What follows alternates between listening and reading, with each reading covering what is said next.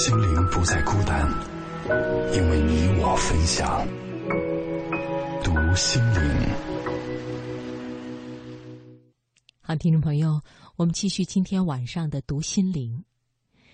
为了寻求心灵的宁静，可能大家会采取各种各样的方式，有的醉心于琴棋书画，有的退隐山野卧居，有人皈依佛教，有人呢可能整天静坐冥思。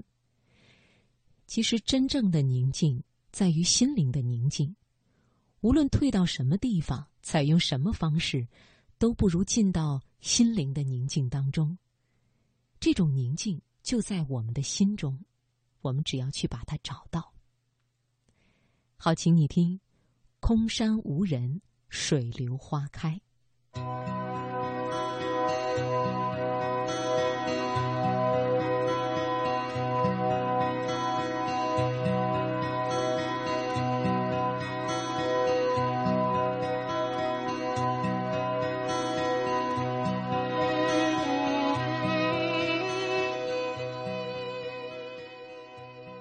结束了一天的工作，刚从车水马龙、熙熙攘攘的街上走回家，电话就响了。朋友的女儿要参加美术大赛，按照命题要做一幅油画，题目就是“宁静”。拿着听筒的我愣住了。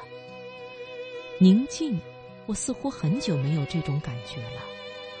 在这喧嚣的世界上，时时处处被热闹裹挟，宁静反倒成了奢侈的体验。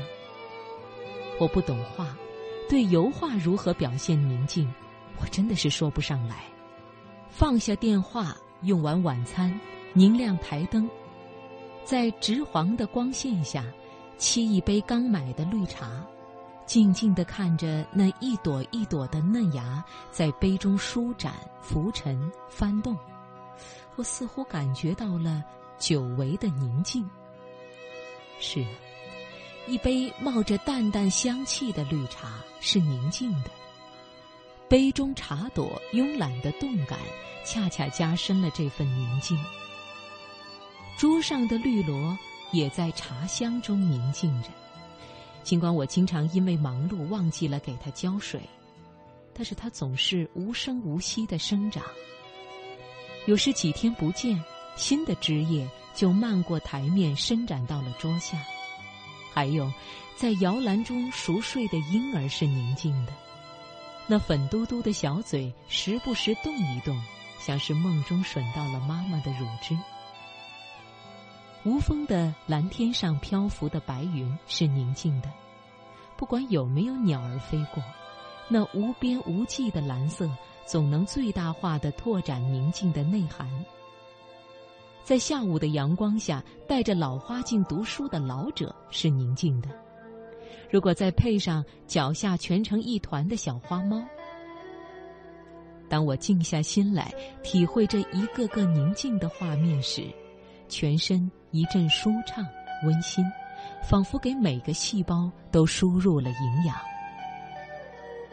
记得几年前去西宁塔尔寺，曾在巍峨的寺门前久久伫立，看着那气势恢宏的建筑、绛红色的寺墙、银色的佛塔以及佛塔上飘动的彩色经幡，听着远处不时传来的神语般的诵经声。顿觉通体一阵空灵。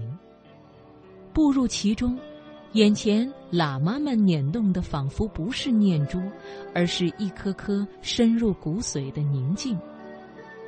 不信教的我，顷刻间把自己安顿在了菩提树下，只圆了这大片大片的宁静。感觉深刻的还有那次雪后登泰山。天街上一改往日的繁华，一个游人也没有，所有的喧闹都被厚厚的雪覆盖了。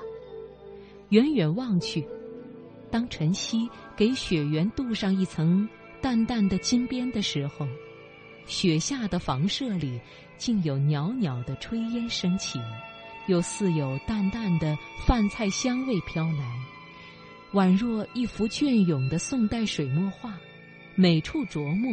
都透着朦朦胧胧的宁静，那时那刻，我觉得宁静是一个多么美妙惬意的感受。拥有了眼前的宁静，就拥有了精神的富足；拥有了内心的宁静，就拥有了现世的一切。原来宁静可以从外到内借助景物获得，更重要的是从内到外依靠内心捕捉。记得自己曾经欣赏过一句话：“天堂和地狱都在你心里。”事实上。宁静和喧嚣也存在于同一个心中，就看你体味谁了。既然宁静能让人更贴近幸福，何不多创造宁静的时刻呢？因为生命只属于此时此刻，只能兑现这一刹那。沉思间，桌上的绿菌掉落了一片黄叶，无声无息，宁静的让人心醉。我将所思所悟随后告诉了朋友的女儿，据说她有所启发，做了一幅油画参赛，题目就是“空山无人，水流花开”。单看题目就禅味十足，极具琴心妙境，不知是不是得奖了？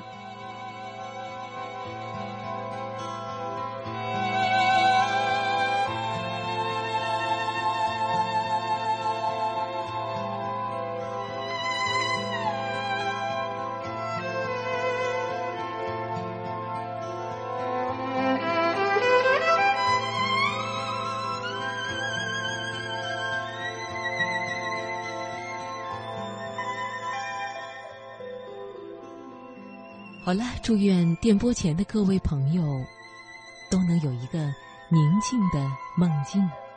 今天晚上的节目就到这里，刘静代表责任编辑董明，感谢大家的收听，明晚再会。